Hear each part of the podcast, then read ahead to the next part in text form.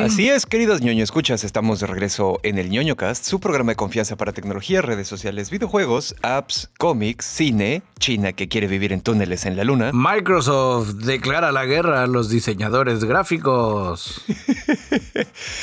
el cuarto le sorprenderá. Alan Moore arremete contra el cine de superhéroes. La cuarta arremetida le sorprenderá.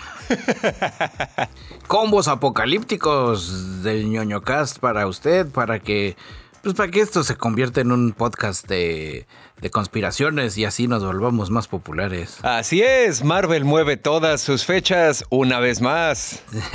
¿Cómo era el muévelo, muévelo? Combos de antivergüenza de la semana y, más. Así es, queridos ñoño escuchas, pues antes que nada ya saben agradecerles que nos acompañen una semanita más aquí al ñoño casual pero intenso y que nos permiten el acceso irrestricto, entusiasta y consensuado a sus, a sus agujeros auditivos. Nos presentamos rápidamente. Yo soy arroba Dashnak, su Bigman tropical transmitiendo desde el taller de costura de la Resistencia. Y yo soy su amigo y camarada cirujano de los podcasts Bicholón, transmitiendo en vivo y en directo desde el sótano de la Resistencia. Si tú estás escuchando esto, tú eres parte de la Resistencia.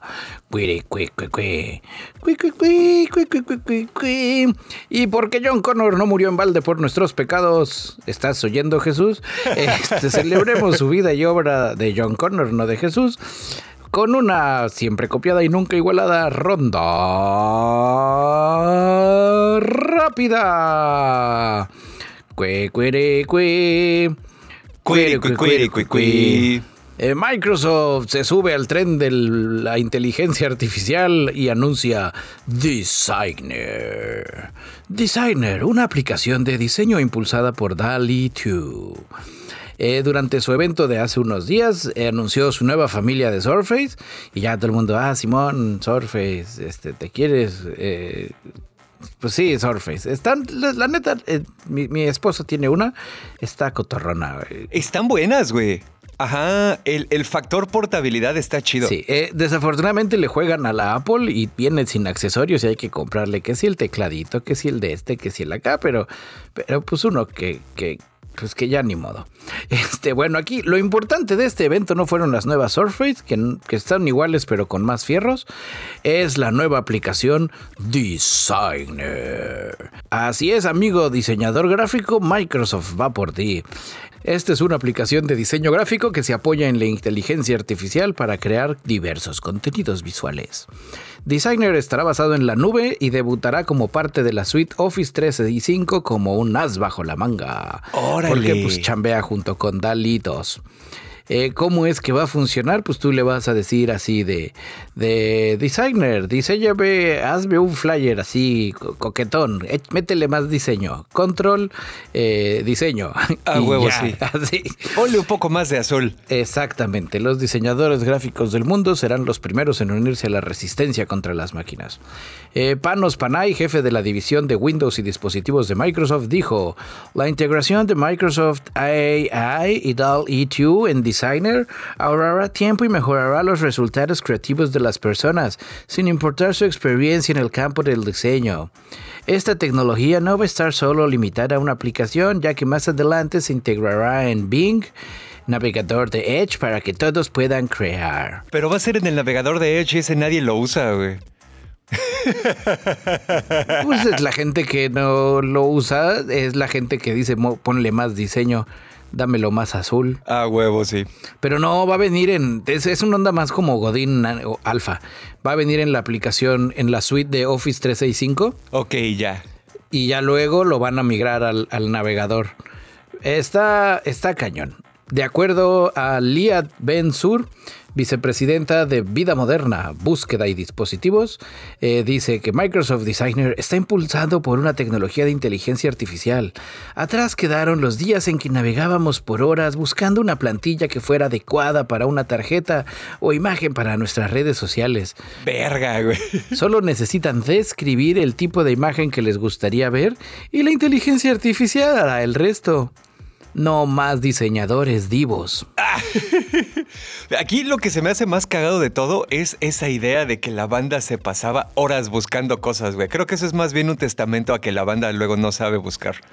y que también Google ha ido decayendo progresivamente. Pues es que estamos hablando de Godines. Piensa en, en la Chayito de recursos humanos, que, está, que, que adoraba mucho, el que era fan número uno del clip art para sus avisos así, ya sabes, de, de, cumpleaños y de fin de mes, y que siempre de repente decía, no, esto es importante porque es el aniversario de la empresa o es el cumpleaños del licenciado Martínez, Ajá. y que iba al departamento de diseño y decía, muchachos, ¿me pueden ayudar con esto? Necesito así, ya hice algo en PowerPoint, se los mando para que, para que vean, y ya sobre eso, y los diseñadores así de, ay, chayito, esta madre, está bien, ahorita se lo hago. Y ya llegaba y le decía, ¿cómo quedó? porque Chayito le gustaba ver cómo el diseñador trabajaba, ¿no? Ponle Ah, esa, huevo, esa sí. otra fuente. Mira, yo, yo sé un poco de diseño, ponle Comic Sans. Ajá. Huevo. De hecho, Liat Bensur mencionó que Microsoft Designer nace de PowerPoint. Oh. Donde en el caso de ahorita la inteligencia artificial sugiere plantillas para las presentaciones. Para, te digo, está, están metiendo la inteligencia artificial al reino Godín. Seguiremos informando. Diseñadores gráficos del mundo actualicen sus currículums. Dato curioso, el plural de currículum es currícula. Ahí se los dejo de tarea. Y bueno, queridos ñoño, escuchas. Actualicen sus currícula. A huevo. Bueno, eh, ya les hemos mencionado en repetidas ocasiones que parece que China le está viendo así como que muy en serio este pedo de ir a la luna y a lo mejor estar viviendo ahí o lo que sea. Una vez más, esta información se confirma. Los eh, arquitectos espaciales, que creo que esa es una profesión que no existe en ningún otro lado más que en China, pero los arquitectos espaciales chinos están diseñando una base lunar con miras a tener astronautas viviendo ahí a partir de 2035. Hoy todavía le cuelga. Si es que llegamos, o igual están apostando a que destruyemos la Tierra antes. Pues sí, no, no me sorprendería. También con la cantidad de gente que vive en ese país, a lo mejor dicen, necesitamos un poco más de real estate. Pero bueno, aquí lo interesante es que están considerando ahorrar un poco en materiales, porque chinos ya y van saben. a construir usando astronautas chinos, porque es lo que les sobra. A huevo. Y, pero el plan es que no necesariamente van a crear una estructura. Hay una cosa, hay, hay, hay una formación geológica en la Luna que son los tubos de lava, que son productos de erupciones volcánicas muy antiguas, donde la lava salía así como en churritos. Y entonces, pues la parte exterior de ese churrito, al tener más área de superficie en contacto con el área, con el aire, se enfriaba más rápido. Y la, y la lava Pero que. no había aire. Bueno, con. Ok. Con la temperatura fría, no con el aire. O sea, lo que lo enfría es el- el- el- la temperatura, no, no el aire. Tiene razón. Pero bueno, la entonces. falta de temperatura. Que ahí cómo funciona, porque el calor, ¿cómo se disepa el calor? ¿Cómo que cómo? Pues sí, no hay. no- el calor en nuestro planeta se calienta algo. Ajá. Y por como el- la termodinámica hace que el aire alrededor se caliente Ajá.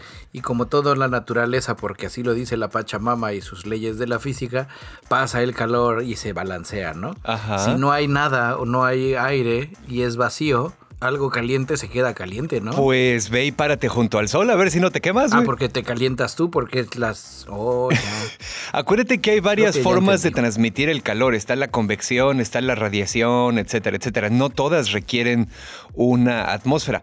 Sí, no requieren esa parte. Ajá. se me olvidaba que puede convertirse en energía fotónica. Pero bueno, al final aquí el asunto es que quedan túneles de lava porque se seca y se endurece la parte de afuera y toda la lava que está adentro sigue saliendo y te queda un chingado túnel que te protege de algunos extremos de temperatura, te protege de la radiación espacial, cosa que es importante si es que planeamos vivir en el espacio.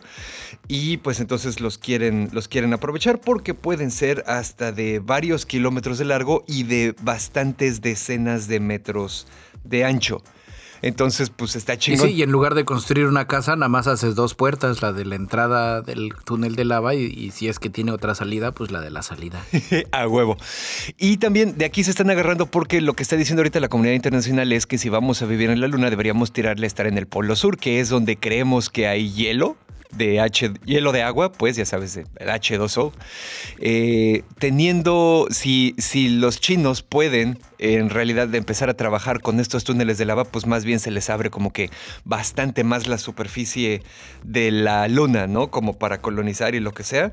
Entonces, pues bueno, en eso están estos panchitos. Ahí me da mucha risa el que la comunidad internacional científica diga tenemos que, porque son los chinos. Ellos van a decir, sí, sí. Sí, pues sí, a huevo. ¿Y tú cómo le harías? Yo tengo una idea muy buena, pero quiero oír la tuya primero. Saludos a ya sabes quién. La base, que apenas está en sus primeras etapas de desarrollo, va a tener forma de pirámide. Aparentemente los chinos planean llamarle el geofrente. No, no es cierto, se va a llamar eh, árbol de laurel por alguna razón que desconozco. Y pues ya. Pues ha de parecer un árbol de laurel como los túneles así por adentro. Pues sí. Y obviamente, como te decía, ¿no? Le están diseñando pensando en poder integrarla con los túneles. o a ver cómo se dice árbol de laurel en chino. Estoy buscando. Espérate, Google. Translate. Español. Árbol de laurel. Idioma de salida. Chino tradicional, porque chinos.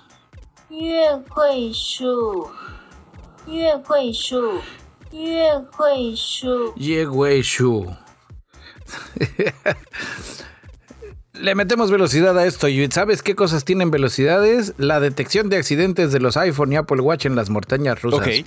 Eh, pues eso, eso. Si usted no sabía, aunque usted debería de saberlo, porque según nuestras gráficas, mucha banda nos escucha por Apple Podcast.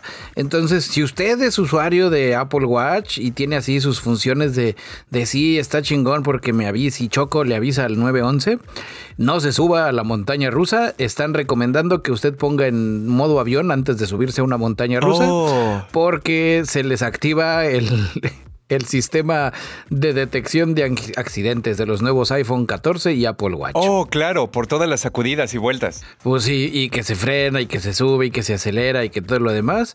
Entonces, pues ahí llegan los del 911 y luego te va a pasar como Juanito y el Lobo. A huevo, sí. Como la historia de mi papá. Portavoces de Apple ya le avisaron a nuestro medio hermano de Wall Street Journal que su sistema de detección de accidentes es extremadamente preciso en la detección de colisiones graves y que la compañía ya lo está optimizando para hacer pues, todo ese desmadre. Eh, desafortunadamente el fallo puede ocurrir, no es tampoco a la de a fuerza. Hay veces que la montaña rusa no está tan de la muerte, pero pues, recomiendan que si tienes duda, pues lo pongas en modo avión en lo que ven cómo chingados lo arreglan probablemente los ingenieros van a sacar un modo montaña rusa. a huevo. Puedes usar el GPS, güey. Dependiendo de dónde estés, puedes decir, mm, pues aquí me voy a desactivar porque esta madre es un parque de diversiones. Y luego tienes un accidente de verdad y nadie te ayuda a huevo. Exactamente. Sí, está complicado. Bueno, en cosas que siguen valiendo madres, eh, Disney una vez más acaba de anunciar que va a mover un chingo de sus proyectos futuros. Resulta que Blade se mueve del 11 de marzo de 2023 al 6 de septiembre de 2024 es un verguero de tiempo. Y eso también es porque ya ven que el episodio pasado les contamos que el director de Blade, el camarada Basim Tariq, se tuvo que salir por los cambios en las fechas. Entonces, pues básicamente aquí eh, Marvel ya dijo a la chingada, van a reescribir el guion y empieza otra vez la producción desde cero. La película de Deadpool se mueve el 6 de septiembre al 8 de noviembre de 2024, ambas fechas. La película de Los Cuatro Fantásticos se mueve del 8 de noviembre al 14 de febrero de 2025, o sea, antes estaba en 2024 una película de Marvel que todavía no tenía título. Eh, simplemente la movieron del el 14 de febrero de 2025 al 7 de noviembre de 2025. Y la Secret Wars de los Avengers se mueve del 7 de noviembre del 2025 al primero de mayo de 2026. O sea, valiendo madres, todo se retrasa un chingo. Básicamente em, empuja la fase 6 del universo cinemático de Marvel hasta 2025 y pues ble, a chingar a su madre todo. Esa es la mala noticia de fechas. La buena noticia de fechas es que Amazon ya anunció la tercera y última temporada de His Dark Materials. Empieza el 5 de diciembre, van a estar dando dos episodios por semana porque parece que ya quieren acabar con este pedo y termina el 26 de diciembre. En esta, fíjate que siendo así como que completamente honestos, el hecho de que los estén aventando de a dos me da un poco de no confianza, pero pues también digo, las otras dos temporadas han estado muy buenas, así que quién sabe, ¿no? En esta última temporada, pues ya sabes, ya son los chingados finales. Lyra y Will van a tener que viajar, y aquí cito, a un lugar oscuro del cual nadie ha regresado nunca, en lo que la gran guerra contra la autoridad se acerca. Entonces, pues hay a ver qué pedo con eso. Vamos a darle el beneficio de la, luz, de la duda. Sí, ojalá no les quiten el dinero. Exactamente, como le pasó a Westworld. Y algo chingón es que Lin Manuel Miranda regresa a la serie. No sé si como zombie, no sé si en flashbacks, no sé si no se murió, pero regresa. Y ese güey nos cae a toda madre. Pip, pip, piriri, pip. Ojalá sea en flashbacks. Y a propósito de capitalismo salvaje y ardits publicitarios que no afectan a los que se les ocurrió, pero sí se chingan a la base de la pirámide. eh, trabajadores de McDonald's en Estados Unidos ruegan a la gente que deje de pedir Happy Meals para adultos. Ok. No, no son juguetes para adultos. Ash. Son, en este caso, son juguetes de cuatro ojos estilo Cactus Plant Flea Market de los viejos personajes de McDonald's. ¿Qué es Cactus Plant Flea Market? Es un artista, eh, marca y ya sabes, una onda rara de esas modernas Ajá. que hace ítems así eh, de este, únicos, como una especie de Banksy que, que- que no es tan subversivo. Entonces pues, ya hizo su chamba ahí con McDonald's y creó una propia mascotita y todos los demás personajes son así del estilacho. Oh, y ahora por eso tienen sentido el que los centennials estén mamando. bueno, el chiste de este show es de que los trabajadores de McDonald's explican, porque si ellos saben cómo funcionan las Happy Meals, pues son ellos. Ellos dicen, los niños le ruegan a los papás por comprarles una cajita feliz y ya el papá se convence y le dice, está bien, te compro tu chingada cajita feliz para que tengas el mentado muñeco. Los adultos que coleccionan este tipo de ondas suelen no tener niños y suelen tener dinero para echar para arriba. Ya sabes, ingreso este Oh, desechable. desechable. Entonces llegan y dicen, deme ocho cajitas felices. Pero como estoy bien marrano, no me lleno. Entonces ponle 20 nuggets y échale cuatro hamburguesas y esa la puedes cambiar a Big Mac, Simón.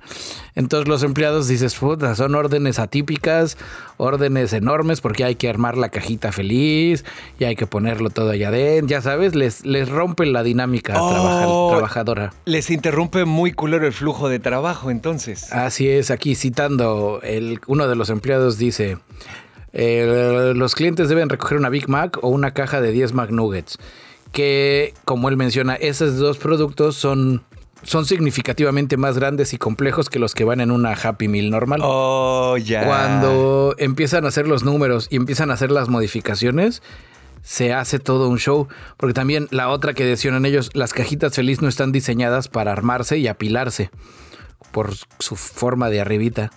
Por el triangulito. O sea, no puedes tener así de, de, de sí, pues ármate 45 y ponlas ahí. oh, ok, ok. Luego al mismo tiempo McDonald's sacó una promoción que pagabas una comprabas tu Big Mac o tus nuggets y al mismo tiempo te- con un por un dólar más te daban otro igual. Luego menciona que en muchos de estos casos también la banda pone pide 20 McNuggets de pollo y 10 porciones de papas fritas.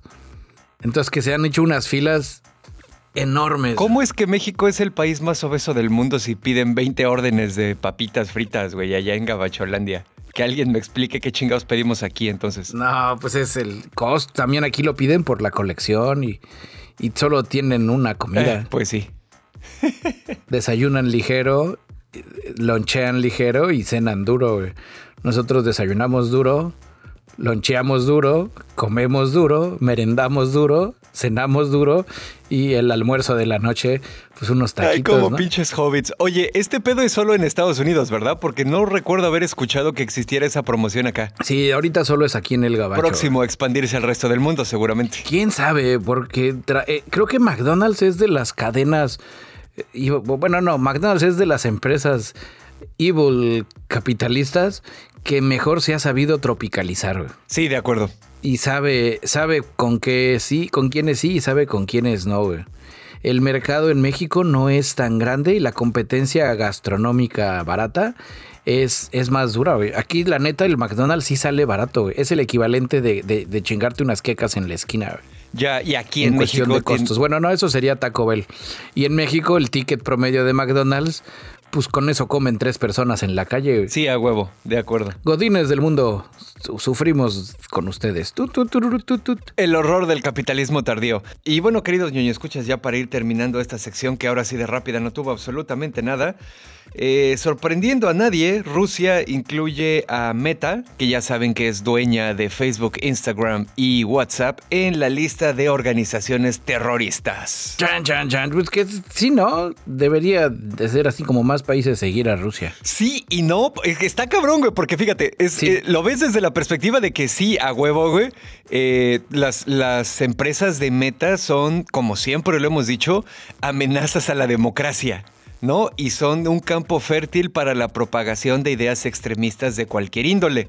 Entonces, pues por ese lado, sí, en realidad todos los países del mundo deberían tenerlas mucho más controladas y mucho más restringidas. Pero por otro lado, la razón por la que eh, Rusia la clasificó, pues es porque eh, Facebook e Instagram se atrevieron a permitir la existencia de posts pro-Ucrania y anti-Rusia como consecuencia de la invasión unilateral que Rusia le aplicó a Ucrania, ¿sabes? O sea, están haciendo un berrinche, güey. la razón o, el acto es correcto, pero la razón que lo produce, pues no, güey, es porque están haciendo un pinche berrinche, porque ya sabes que en Rusia Putin está acostumbrado a que para dentro de sus fronteras él controla con mano férrea toda la información, güey, pero pues ahora que ya se metió a los vergazos con otro país, la información empieza a fluir eh, de manera internacional, ¿sabes? Y les emputa y les asusta que no tienen el control sobre eso, güey. Pues sí, pero por otro lado, pues también son son medio culeros los de Facebook. Para darles aquí la info, entonces Meta ahora ya está incluida en la misma lista que cárteles de las drogas, grupos terroristas, organizaciones domésticas extremistas, y lo que significa es que... Ah, Meta no va a poder disponer del dinero que tiene en Rusia para financiar sus actividades en ese país. O sea, pues básicamente ya no van a poder hacer eh, nada nuevo, ¿no? Eso y que seguramente si alguien no pone mucha atención a leer la nota, en la reunión anual del Sindicato del Mal del Mundo, lo van a invitar a Zuckerberg. Ahí va a estar junto al Chapo, la gente de Al Qaeda. A huevo. Drácula. Pues sí.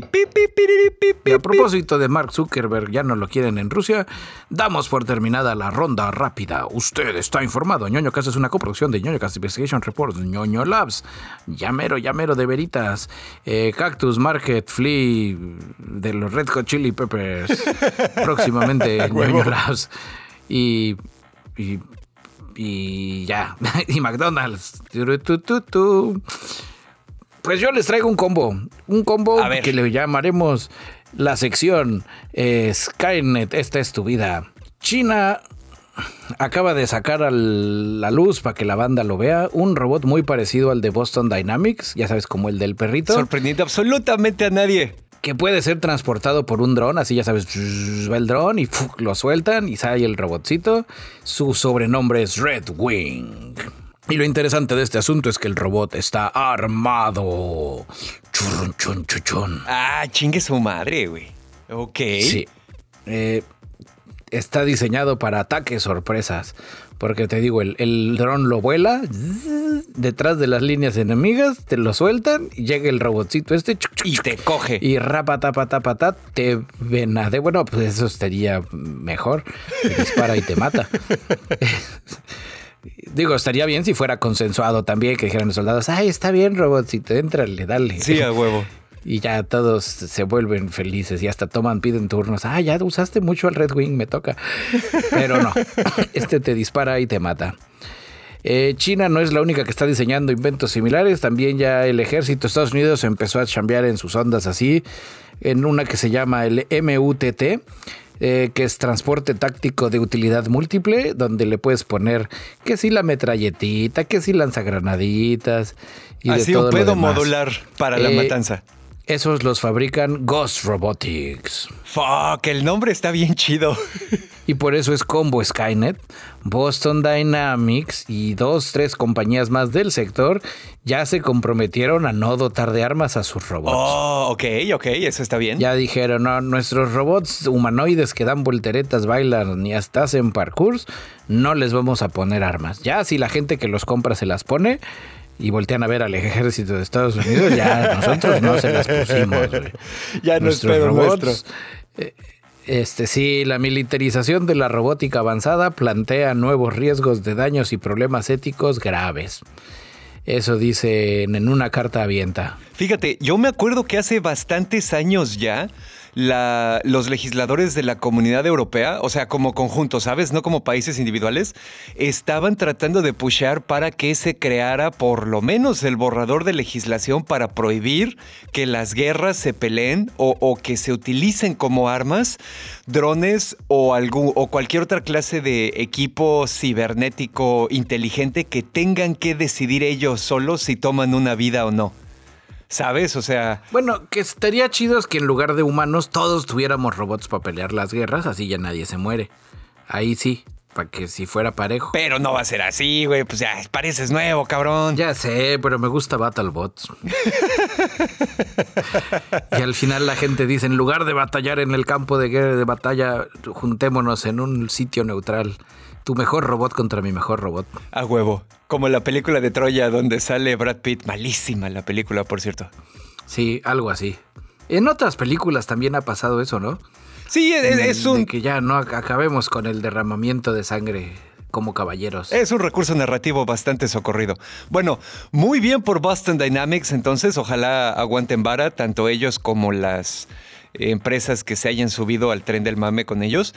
Y esto también, fíjate, yo por ejemplo, ahorita que, estás mencionando esto, me acuerdo que hubo un momento en el que Google estuvo, entró a una licitación y eh, la ganó, de hecho, para trabajar con el ejército de Estados Unidos para utilizar inteligencia artificial para controlar ciertos ataques de drones. Y eh, así fue como que muy a descontento de los empleados, ¿no? El contrato duró poco tiempo, creo que uno o dos años, y mientras adentro de Google se estaba organizando una resistencia bastante cabrona y se hicieron peticiones y se hablaron con los jefes y lo que sea para decir, ¿saben qué? Pues no mamen, güey, ya no, no queremos nosotros trabajar en una compañía que hace esto y nos gusta un chingo trabajar aquí, güey, no mamen, no está chido. Y al final se acabó saliendo Google de ese contrato y creo que después le cayó a Microsoft, ¿verdad? Pero bueno, ¿qué te digo? Sí, de que, de que lo va a hacer alguien, lo va a hacer alguien porque hay banda que puede apagar su switch de la moralidad como Krusty. Eh, varios fabricantes comentan lo que estás diciendo tú, de que están pidiendo a los legisladores que exploren formas para promover el uso seguro de los robots y alentaron a otros investigadores y desarrolladores a unirse a este compromiso. Cito su comunicado, estamos convencidos de que los beneficios para la humanidad de estas tecnologías superan con creces el riesgo de su uso indebido y nos mostramos entusiasmados ante un futuro brillante en el que los humanos y los robots trabajen con codo con codo con codo humano, con codo robot, para abordar algunos de los desafíos de nuestro mundo. Su puta madre, güey. Eso suena como el inicio de la narración que cuenta cómo es que el mundo se fue a la verga, ¿sabes? ¿Sabes? Así como, sí, muy buenas intenciones y luego a la chingada, güey. Sí, porque ahí es donde ellos, pues sí, las empresas grandes me imagino que pueden darse el lujo, güey. Pero una empresa chiquita, así ya sabes, que no tenga mucho varo y tampoco mucha ética y que diga yo sí se lo pongo patrón. Es más, hasta cinco metralletas, güey. A huevo. Como Astro Boy. Una metralleta que dispare metralletas más chiquitas, güey. Y en el aire salgan más metralletitas. A huevo, sí. Y todas con, con este hueso de elefante. Dentro de las cosas interesantes, esta no es la primera vez que Boston Robotics intenta convencer al público que los robots no son en realidad armas que puedan usarse en la guerra. El año pasado arremetieron contra un grupo de artistas que colocó una pistola de paintball en su perro robótico Spot que obviamente era una versión modificada que ellos dijeron por qué la modificó el señor, porque pues también así es la banda. Ajá. Permitía que los usuarios controlasen Spot de forma remota en una galería de arte y que disparaba, ¿no? Entonces Boston Dynamic emitió un comunicado condenado el, entre comillas, uso provocativo de Spot por parte del artista y dijo que con que condenaba cualquier representación de su tecnología que promueva la violencia, el daño o la intimidación. Bien por ellos. Esa advertencia obviamente no aplica cuando sus robots aparecen junto a miembros de la policía o del ejército, porque pues ellos siguen pagando muchos dineros, ¿no? Entonces, sí, sí, ahí sí no. Sí, es complicado y ahí también, no sé, creo que va a pasar va a pasar eso. Al final, en el, el ejército y el las armas y demás mueven demasiado dinero. Pues sí, digo, la, la, economía de tiempos de guerra, que es aparentemente lo que Estados Unidos ha vivido desde antes de Vietnam, pues parece que sí genera ahí pues desde la guerra civil. prósperos. Exactamente. ¿Y por qué hoy amanecimos más bélicos que de costumbre, mi queridísimo Dashnak? Cuéntanos, ¿qué ataques cibernéticos atentaron contra la seguridad nacional y de qué país? Combo apocalíptico. Y sí, pues aquí estamos hablando de lo que seguramente todos ustedes ya se enteraron, el, el hackeo que le hicieron a la Sedena, que de hecho ya tiene más de una semana. Eh, y pues bueno. Oh, no, ese es mi país. Yo ahí vivo a veces. Exactamente. Eh, y pues, Pensé que ibas a hablar de otro país que no me competía. no, este sí es el de acá, güey. Eh, pues ya saben, se filtraron un chingo de archivitos de todos los rubros del gobierno, las sospechas de la Sedena de quienes están involucrados con el crimen organizado en la administración actual, los planes para seguir teniendo cada vez más poder, etcétera, etcétera. Todo esto lo sacaron la banda del grupo Guacamaya. Eh, pues bueno, obviamente, eh, como consecuencia de esto y como consecuencia de que se destaparon los trapitos sucios de todo el mundo, ya hay una propuesta en la Cámara de Diputados, obviamente puesta por parte de Morena, para establecer tanto una estrategia de ciberseguridad nacional que obviamente México no tiene, cada quien hace las cosas como quiere y ponen, ya sabes, al sobrino del güey de recursos humanos a, medio ponerle firewall ahí a las computadoras y bla, bla, bla, y pues vale pa' pura madre todo, güey. Y también tipificar que los ataques cibernéticos, como sea que se les vaya a definir, sean incluidos en la Ley de Seguridad Nacional como, y aquí cito, una amenaza a la seguridad nacional. Oh, no. Esta, esta propuesta la puso la diputada María Eugenia Hernández, como les dije, de Morena, y pues bueno, eh, usa como argumentos no solo este problema que hubo con la Sedena, también el ataque de ransomware que le cayó durísimo a Pemex, igual porque la infraestructura tecnológica de Pemex está pal nabo. Eh, las vulneraciones que le hicieron a la Lotería Nacional, lo mismo, ya ni siquiera necesito decirles, y los chingadazos que le cayeron al Banco de México, aparte de lo que le pasó a la Sedena, ¿no? Entonces, bueno, con estos antecedentes sugieren tres cosas, que es número uno, reconocer los ataques cibernéticos como amenazas a la seguridad nacional. Número dos, crear una estrategia de defensa nacional a los ataques cibernéticos. Y número tres, que se fomente la cooperación internacional en torno a la ciberseguridad como política exterior. Eh, la propuesta está diseñada para incluir un párrafo que diga que los actos que tiendan a dañar, interrumpir u obtener acceso no autorizado a la infraestructura crítica del Estado a través del ciberespacio con el propósito de interrumpir, deshabilitar, destruir o controlar maliciosamente un entorno o infraestructura de computación, destruir la integridad de los datos o robar la información controlada. Esto no está mal, güey. Esto es una propuesta inteligente. Es, no, pues es algo que ya deberíamos de tener, ¿sabes? Ya eh, México debería tener una definición oficial de qué chingados es el ciberespacio, de qué chingados son los ciberataques, de cuál es la política nacional de defensa, cuáles son los estándares y certificaciones que tienen que cumplir la infraestructura tecnológica de todas las dependencias del Estado que manejan información, sea sensible o no, güey. Y pues bueno, obviamente muerto el niño se, se, ahogó el pozo, ¿no? Por otro lado, algo que siempre les digo y que me da un poco de ñañaras, los países que tienen cierto dejo autoritario o los gobernantes que tienen cierto dejo autoritario también, les encanta hacer uso de estas propuestas para tratar de extender un poquito más su alcance, para tratar de tener un poquito más de control sobre las cosas, ¿sabes? Entonces hay que estar muy atentos a ver cómo se maneja porque México tiene la mala costumbre de definir mal sus términos en la ley ¿sabes? Y se acaba llevando entre las patas cosas que nada que ver, güey. Entonces, pues hay que ver cómo se pone ahí ese asunto. No, pues estoy en el o no, está cañón. Sí, digo, todavía no ocurre nada. No creo que se vayan a tardar mucho en decidir si pasa o no pasa o modificarla o lo que sea. Pero pues te digo, básicamente hay que estar atentos a ver qué dicen las organizaciones de la sociedad civil, los expertos que de veras saben de este pedo, que son los que usualmente alzan la mano y le dices, oye, espérate, porque si defines este término de esta manera, haces ilegal que las personas que trabajan en seguridad hagan pruebas de penetración en las redes de sus clientes que ya les pagaron. ¿Sabes? O cosas así. Entonces, pues hay que ser cuidadosos con eso también. Sí, Ay, ¿qué te digo? Y bueno, siguiendo con este combo apocalíptico, ya hay preparativos aquí en Estados Unidos para la lluvia radioactiva. Ah, chinga. lluvia radioactiva. Porque si ustedes no están siguiendo las noticias, hace unos días eh, Joe Biden, el AMLO del norte, como le dicen por acá, este, pues dijo un comentario así medio... Uno no, uno no espera que el presidente de Estados Unidos diga Armagedón, a menos que esté hablando de películas de exacto, Exacto. Ya sabes, porque los rusos están blofeando que, que si tenemos armas nucleares y que si ya chingar a su madre a la verga los pastores se acabó la Navidad ucraniana. Y pues ellos también, ellos dicen, no, pues si ellos la sueltan, pues nosotros también. A huevo, sí. Entonces, pues ya saben, al puro estilo de la Guerra Fría, donde, pues, de Guerra Fría 2.0, el gobierno de los Estados Unidos está tomando en serio la amenaza de un ataque nuclear inminente. El Departamento de Salud y Servicios Humanos anunció la semana pasada el gasto de 290 millones en un medicamento contra la radiación llamado N-Plate para agregarlo a las reservas del país, abro comillas, para emergencias radiológicas y nucleares.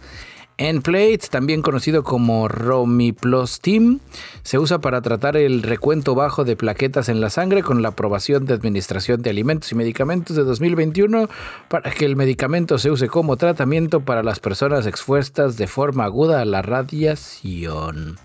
¿Nos debemos alarmar? No estoy muy seguro. Eh, la advertencia del secretario general de las Naciones Unidas, Antonio Guterres, quien propuso que el mundo está a un error de cálculo de la aniquilación nuclear en una conferencia de agosto del año pasado, pues esas palabras como que restumban cada vez más. Un representante del Departamento de Salud y Servicios Humanos de aquí del Gabacho le comentó a nuestro medio hermano Reuters que la compra es parte de un esfuerzo continuo para proteger al país para una amplia gama de amenazas que incluyen ataque nuclear. Ay, chingue su madre. Entonces la gente de Reuters pues, luego luego nos avisó, nos dijo, güey, esto está cabrón, yo no puedo decir eso, que está cabrón, pero pues ahí se los mando a ustedes que sí pueden. Eh, desde la crisis de los misiles de Cuba no habíamos tenido una amenaza tan directa en el uso de armas nucleares, eh, dijo Joe Biden. Órale. Y estás donde dices, este señor es el presidente, él tiene un portafolio con los botones que las disparan también. Eh, no hemos enfrentado, y aquí viene la, aquí cito donde dijo Armagedón. no hemos enfrentado la perspectiva del Armagedón desde Kennedy y la crisis de los misiles de Cuba. Sí, está cabrón porque yo vivo aquí. Güey, si, si ese pedo de veras ocurre, creo que se vuelve completamente irrelevante que vivas allá o en la puta Patagonia, ¿sabes? Pero, pero bueno. No vivo en lo eh. suficientemente cerca de Washington como para morir rápido y sin dolor. pues a huevo, güey, ya estás. No, fíjate, digo, no necesariamente me, parece algo negativo y definitivamente no me parece algo todavía para alarmarse. Me parece que están haciendo lo correcto. ¿Te acuerdas cuando el gobierno de Estados Unidos sacó un panfletito hablando del ataque zombie para utilizarlo como ejemplo para cómo prepararse para desastres que de alguna manera o de otra interrumpen las líneas de suministros o interrumpen la energía eléctrica, ya sabes, o, como cosas de ese estilo? Entonces, pues bueno, aquí obviamente no es un simulacro de ninguna clase. Claramente todavía estamos un poco lejos de ese pedo, pero pues está chingón que estén preparados, güey. Su chamba es cuidar a su población. Obviamente, al resto del mundo que no es Estados Unidos, que nos la Keiko. Pero pues bueno, por lo menos están haciendo para lo que los contrataron. El gobierno de Estados Unidos y sus mensajes mencionan varios reporteros donde ya donde suena a más inminente que de costumbre. Eh, también no vaya a ser cosa de que también es un ardid publicitario mediático porque ahí vienen las, las midterm elections. Pues, Exactamente. el señor presidente quiere que le hagan caso. Que alguien vote por él. Algunos analistas políticos argumentan que las actitudes de Putin hacia una amenaza nuclear son ruido de sables. O sea, hace que, que es perro que ladra y que sí muerde. Eh, obviamente todo eso con el, motivo de avivar el miedo en Occidente. Por supuesto. Pero bueno, nosotros aquí les vamos a seguir informando. Cuando ustedes escuchen el ñoñocas que les decimos píntense de colores, es porque ya valió madres. Eh, no creo que ocurra, pero bueno. Y porque todavía le falta a este combo apocalíptico, platícanos, Dasnak, ¿qué se robaron de Intel? Los planos de la estrella de la muerte. Exactamente. No, bueno, la verdad es que comparado con lo que nos acabas de platicar, creo que este pedo no es tan catastrófico, aunque no es ninguna chingadera tampoco. Resulta que estuvo habiendo rumores esta última semana, y por esta última semana me refiero a la semana que sea que estén escuchando esto, porque podcast cuántico. Eh, alguien se logró meter a la red de Intel, los fabricantes de procesadores y ahora GPUs también, y se robaron el código fuente eh, UEFI de los procesadores eh, Alder Lake, que son los de doceava generación. Así como que los últimos, güey, se robaron el código fuente de ese pedo. Y no solo se robaron Fueron los rusos. Seguramente. como ya no les van a vender procesadores, los van a hacer ellos allí en, su, en casa. El problema no es ese, güey, porque lo que se robaron fue el código fuente de los procesadores, las claves privadas y las herramientas de compilación. Todo esto estaba disponible en un archivo de 5.97 GB que se podía descargar desde 4chan a partir del 30 de septiembre de este año. Entonces, pues bueno, o alguien lo hackeó o alguno de los empleados de la compañía se lo llevó, ¿no? Aquí el problema de ese pedo es que, bueno, pues número uno, Intel ya tuvo que confirmar que efectivamente este pedo sí ocurrió. Y el segundo pedo es que hay muchos investigadores de seguridad que están preocupados al respecto porque si tienes el código fuente del procesador puedes buscar vulnerabilidades que no estén parchadas, güey.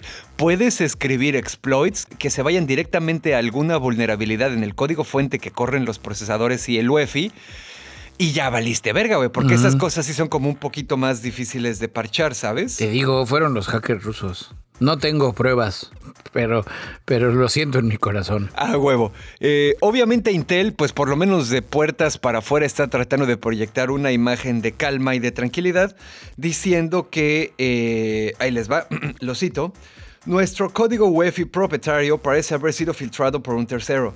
No creemos que esto exponga ninguna nueva vulnerabilidad de seguridad ya que no confiamos en la ofuscación de la información como medida de seguridad. O sea que, bueno, ellos sí, sí, um, a lo que se refiere aquí es que ellos no se guardan la información, sí hacen públicos los errores que encuentran y tratan de publicar parches lo más rápido posible para arreglarlos, ¿no? Continúo diciendo... Este código está cubierto por nuestro programa de recompensas por errores dentro de la compañía Project Circuit Breaker y animamos a cualquier investigador o investigadora que pueda identificar posibles vulnerabilidades a llamar nuestra atención a través de este programa.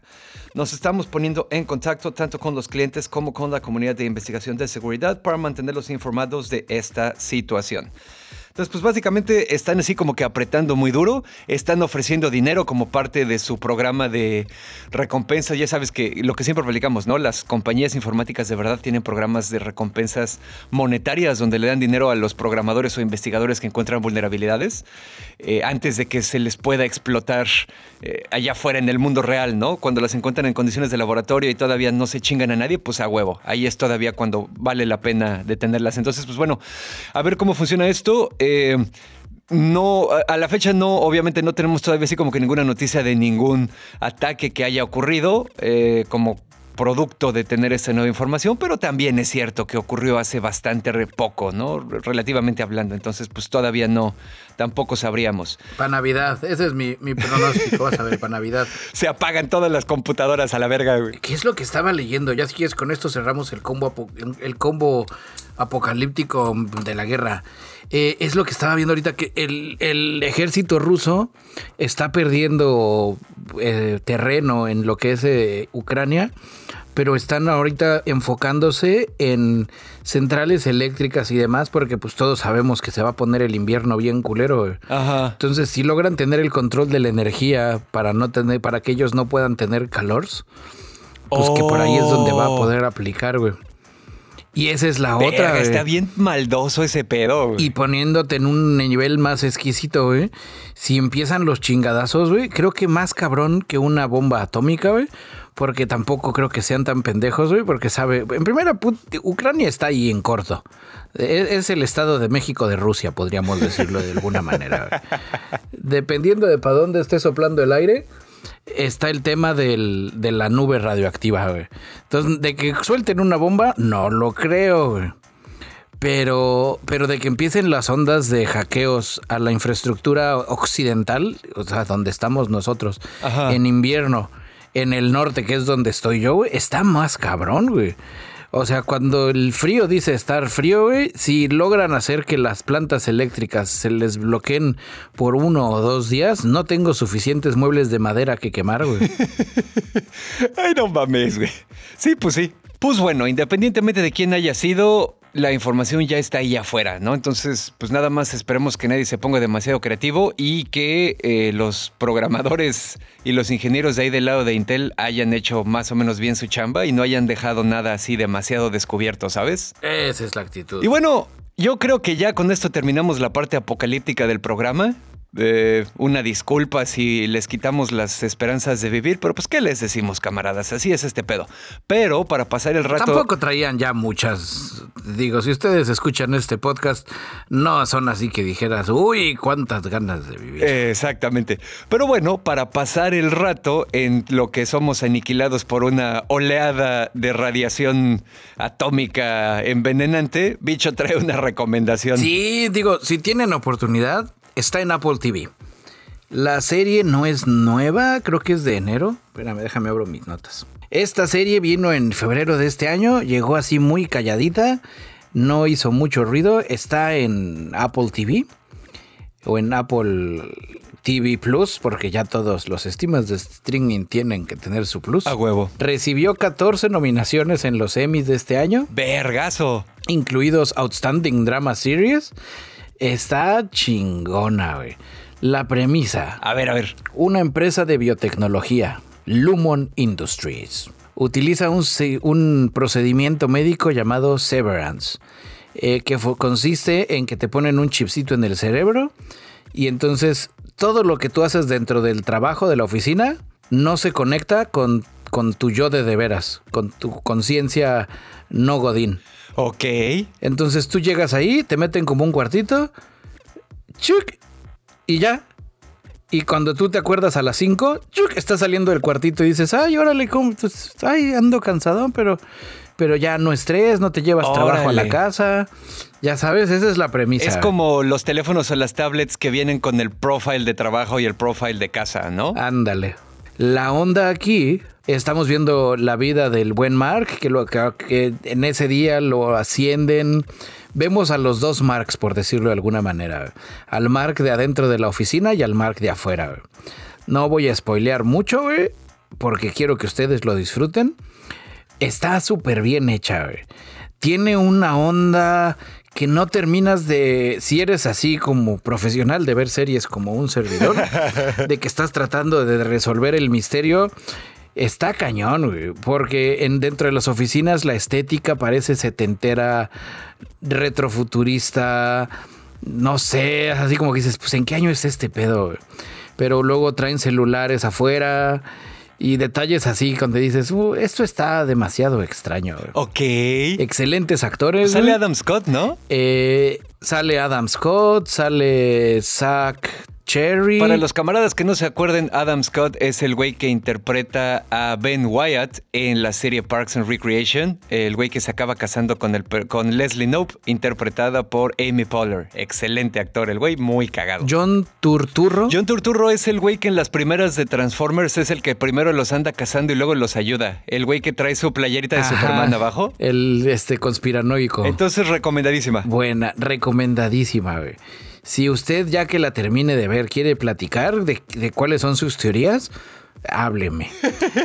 yo la describiría literal como el Lost de los Godines. Obviamente considerando que Lost está bien hecha y bien escrita después de las demás temporadas. Está muy, muy chingona. Es todo. los dos últimos episodios los ves en la orillita, así. En el, en el último centímetro de tu silla, ahí estás sentado. Y estás así de ay no, ay no. ¿Ya acabó la temporada? Ya acabó la temporada. La temporada está completa. Está en Apple TV o de donde usted se quiera atender. Ya hay, no hay fecha para la segunda, pero ya dijeron que sí. La dirige Ben, ben Stiller. Eh, no es comedia. Ese señor creo que estudió dirección y producción en la Academia Batista.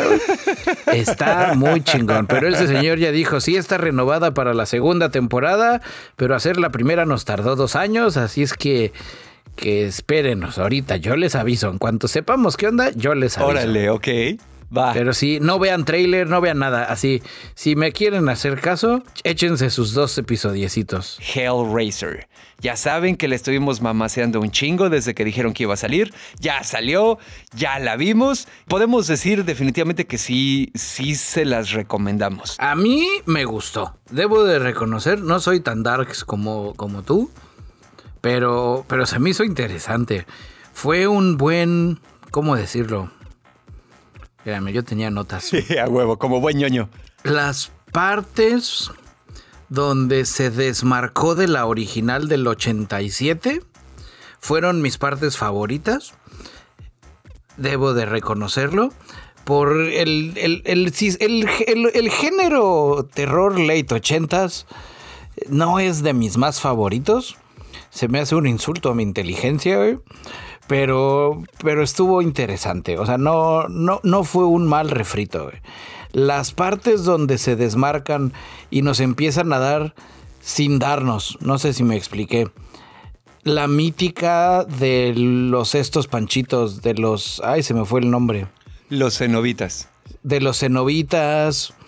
Eh, el, tema donde en lugar de que los cenobitas te platicaran, no, oh, sí, es que nosotros venimos de Zenobia y nos gusta el dolor.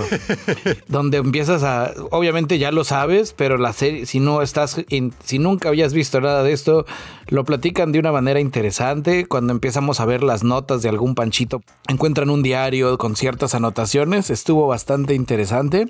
Eh, los efectos visuales es donde dices, puta, ojalá hicieran eh, la, del 1987 con ese nivel de, pues, de efecto visual. Muchos creo que son prácticos, muchos son combinación de CGI con, con tripas de, veras, bueno, tripas de utilería. Está, estuvo cotorrona, güey. los cenobitas eh, nuevos o los cenobitas de esta entrega me quedaron a deber en el tema, no de que me quedaran a deber que estuvieran feos, sino que me quedé con ganas de más. Sí, buenos personajes, definitivamente. Pero sí, tiene, tiene mi punto de aprobación. Si usted nunca ha visto nada de Hellraiser y usted eh, le gustaría saber más, este es un excelente inicio. Así como si usted le quiere entrar, veas esta película. Si al final de la película se quedan con ganas de más, pues ya puedes ir a buscar las, las, las originales. Así es, de las que hay 10 u 11, si no me equivoco no todas buenas. Pero bueno, estoy bastante de acuerdo con lo que dices. Sí quiero expandirle un poquito más porque curiosamente a mí la saga Hellraiser siempre me ha gustado mucho. Sobre todo lo que son las primeras dos películas. Es que eres eh, Pues sí, ¿qué te digo, güey? Sobre todo las primeras dos películas y a lo mejor una rebanadita de la tercera donde eh, conocemos las motivaciones de los cenobitas, ya ves que a mí me gusta mucho Lovecraft y todo este tipo de horror cósmico, ¿no? Que, que si le escarbas un poquito, pues en realidad lo que a mí me gusta es esos antagonistas con motivaciones, valores e ideas que son completamente ajenos a la humanidad. ¿Sabes? O sea, es, e, e, ese tipo, ese tipo de, criaturas o de horrores extradimensionales o ultraterrenos son los que me gustan mucho, porque pues es enfrentarse con cosas que no comparten ni las motivaciones ni las debilidades humanas. Entonces vemos una onda donde efectivamente los cenobitas, aunque tienen forma humana y lo que sea, pues sus motivaciones son completamente ajenas, ¿no? Y su pedo ese del dolor y, y el sufrimiento y lo que sea, y que no es un pedo cristiano de punitivo de castigo y recompensa, sino simplemente así viven los güeyes y luego cuando te llevan a su infierno y lo que sea. Así me explico, o está como bastante ajeno, bastante extrahumano y por eso me funciona súper bien. Ya en las subsecuentes entregas de las películas, pues cuando se salen del control de Clive Barker, el autor de la obra original, pues se empiezan a convertir más en como criaturas asesinas genéricas, ¿no? Me gusta mucho que en este nuevo refrito retomaron esa parte donde, pues sí, no, estos cabrones son nada más, no, no matan nada más porque sí, matan porque es parte de, sus valores fundamentales, ¿no? El upgrade que le hicieron a los cenobitas definitivamente me mamó.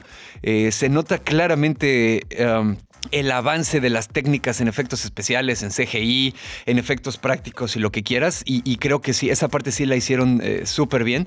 Me queda claro también que a lo mejor un poco el guion está adaptado. Digo, una vez más, yo no nací en los 70s, ¿no? Yo nací en los 80s. Entonces, pues bueno, cuando yo vi las de Hellraiser ahí en cine permanencia voluntaria en el 5, pues ya estaba yo bien ruco y las películas ya estaban bien pinches viejas. Entonces, eh, el, eh, entonces el estilo narrativo y el estilo del guion de esas películas, pues tampoco resonaba con mi generación, ¿no?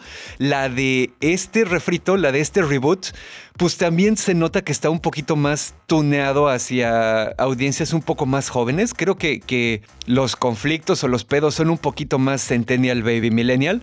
No lo suficiente como para hacer la película completamente ajena, nada que ver, pero sí se nota esa parte, ¿no? Algo que sí debo decir que siento que me quedaron a deber y voy a sonar rarito, pero es la neta, me quedaron a deber putería, Por lo mismo, las primeras... Eh, eran, eran más sadomasoquistas antes, pero sadomasoquista onda el dolor les da placer del sexual, menos dolor filosófico existencial. Exactamente. Y eso es algo que en su momento fue lo que separó las películas y la obra en general de Hellraiser de otras cosas de horror, que tenía un componente de carnalidad desenfrenada bastante interesante para la época. Los, los cenobitas siempre dicen que sirven al God of Flesh, Hunger and Desire, ¿no? Entonces se me hace que es así como una manera muy poética de, de ponerlo. El diseño de arte de la casa donde ocurre el tercer acto de la película, con las rejas y las protecciones y todo, me mamó, güey. Creo que lo hicieron muy bien. Eh, el villano es un actor que en general me cae bien. La madre esa que le ponen en el pecho está exquisita, güey. Eso es así. Peak Cenobite, ¿sabes? Así mil por ciento Cenobita esa madre, güey. Y eso está bien chido también. Entonces, en general, a pesar de que, insisto, siento que me quedaron a deber la putería, la parte pervertida, carnal, güey. Eh, todo lo demás creo que funciona bien. Y me gustó cómo updatearon la manera en la que te marcas para morirte a la verga, porque en las películas anteriores, pues tú resolvías la configuración de la marchand y llegaban los cenobitas y ya valías verga, ¿no? En esto es un proceso un poco más involucrado, puedes contagiar a otra persona de estar marcado para que se lo lleven los cenobitas, entonces te digo, hubo así como que suficientes updates y suficientes modificaciones para mantener una obra fresca, para es así como que una nueva perspectiva en un mito viejo y dices, ah, lo hicieron bien. Y a la vez mantuvieron cosas de la obra original como tributo. Por ejemplo, en todas las películas de Hellraiser donde hay putería, siempre alguien le mete el dedo en la boca a alguien. ¿no? Porque eso es así como cachondo. Y en esta película lo respetaron, güey. Eso está chido, güey. De las cosas que sí me quedó a deber eh, Pinhead, sobre todo ese personaje, las, las frases clásicas, no sé, su tiempo en pantalla fue menor al que esperaba. Sí. Tuvo dos, tres momentos interesantes sobre que respetaban un poco el canon original del personaje que no sé, tal vez, creo que tal vez estoy pidiendo demasiado, pero, pero tal vez para una segunda entrega que nos puedan que nos puedan dar un poquito más de tiempo en pantalla con sus frases así. Como la de No tears, please. It is a waste of good suffering. Ajá. O la de We will tear your soul apart. Sí, a huevo. Sí, sí le faltaron sus one-liners así chingones, definitivamente. Pero bueno, está. Está buena. Sí, no, yo definitivamente la recomendaría sin pedos. Creo que es una excelente actualización de una saga que todavía tiene bastante para dar y que en algún momento perdió su camino al convertirse en buenos contra malos. ¿No? O sea, eh, la... hack and slash. Sí, exactamente. La, convirtieron en entregas subsecuentes en una onda mucho más eh, maniqueísta del bien contra el mal, el infierno contra el bla, bla, bla, Pinhead solo quiere destruir, bla, bla, bla, cuando pues en realidad la raíz de la onda no es así. Y insisto, creo que esto lo retomaron muy bien. Así que vayan a verla en donde sea que se puedan despachar, camaradas. Ampliamente recomendada. Y si al final pues no le gustó, es porque somos cenobitas y le estábamos dando placer del no placer. si se quedan con ganas de eso, hay un episodio de Rick and Morty donde aparecen los cenobitas y los explican súper bien. Creo que mejor que en ninguna película. A huevo. Oye, por cierto, güey, hablando de Rick and Morty, con este último episodio que acaba de salir esta semana que estamos grabando, que ya saben, es cuántico este pedo, me atrevo a decir con cero reservas, güey, que esta es la mejor temporada que ha sacado la serie. Cuando la contrastas con la temporada pasada, que ya ven que siempre les dijimos que estaba bastante pinchona, no mames, güey, pero aún cuando la comparas con la primera con todas, güey, esta se sigue llevando las palmas, definitivamente. Quinta temporada, quinto episodio de Ricky Morty, a Mortician Fitty. Aparecen ahí los cenobitas y, y ahí te los explican con dibujitos. Ay, está poca madre aparte cómo los dibujan. Pero bueno, pues dicho esto, yo creo que ya podemos terminar esta chingadera, ¿no? Me parece más que perverso. Pues ahí les va, querido ñoño, escuchas nuestros avisos parroquiales. Ya saben que tenemos nonocast.com. Tienen acceso a nuestras redes sociales malvadas, opresivas y explotadoras. Acceso a diferentes lugares donde se publica el podcast cuando salen los nuevos episodios. Acceso al canal de Telegram de la Resistencia, que ese es importante. Y también al Patreon, donde pueden suscribirse para apoyarnos y a la vez obtener acceso exclusivo a Liberación liberaciones anticipadas de los episodios, episodios con material extra, cosas que no se van a publicar en otro lado, fotos cachondas de Bicholón, experimentos de ñoño labs, etcétera, etcétera. Entonces, pues también suscríbanse ahí, activen las notificaciones para estar enterados y aprovechando que estamos en el tren del mame de Patreon, muchas gracias a Angelito, John Walker, Overlord, Sebastián Bojor, que es la familia de los Romo, Ferio Ortiz, Francisco Novelo, Manuel Núñez, Claudia Maya, Clau Borbón, Diego Díaz, Orkin, Juan Antonio, Alejandro Zul, Eduardo Alcalá, Tampi Loredo, Los Sapos, Rosquillas, Sergio Shoshevich, Snow, Silu, David Luna, Santi Gamer, Blanqueken, Isra, Lord Commander, la familia Rufián. Ustedes, camaradas Patrons, son el robot de Boston Dynamics que viene sin armas, que los chinos copian, le ponen armas y los ponen a defender los tubos de lava de sus bases de la luna de mi corazón. Ah, no mames, ¿cómo quieres a nuestros Patreons? Muchísimas gracias, camaradas. Y bueno, querido ñoño, escuchas, pues ya para terminar, recordarles también que hay otras maneras en las que nos pueden ayudar. Si es que no se sienten cómodos con el Patreon o lo que sea, pueden spamear inmisericordiamente sus grupos de WhatsApp para que más gente nos escuche. Y también nos ayudaría muchísimo si nos regalan una reseña y una calificación con el número de estrellitas que ustedes sientan que nos merezcamos en donde sea que nos escuchen. Spotify, Amazon, Anchor, Google, Apple, iVox, donde quieran, camaradas. Camaradas, ya nos pusimos a revisar, además de que les pedimos que de veritas spamen sus grupos de WhatsApp, no saben cómo nos ayuda. Este, entendemos que en el, por ejemplo, en el tema de Apple Podcast es una monserga cómo escribir las reseñas. Pero ustedes ahí véanle. Igual en el canal del Telegram de la Resistencia les compartimos el link por si es que requieren ayuda adicional. Y pues ya saben, camaradas, compartan el podcast, compártanlo en sus redes, atosiguen a todo el que puedan y denle placer cenovita compartiendo la palabra del ñoño cast. Así es. Y bueno, querido ñoño, escuchas, muchísimas gracias. Yo fui a Dashnak, su pinhead tropical, transmitiendo desde el taller de costura de la Resistencia. Y yo soy su amigo y camarada cirujano de los podcasts Bicholón, transmitiendo en vivo y en directo desde el sótano de la Resistencia. Si tú estás escuchando esto, tú eres parte de la Resistencia. Y como todos los episodios, me despido diciendo ñoño, ñoño, ñoño cast. Oh, oh, ñoño, ñoño, ñoño cast. Estuvo raro este final.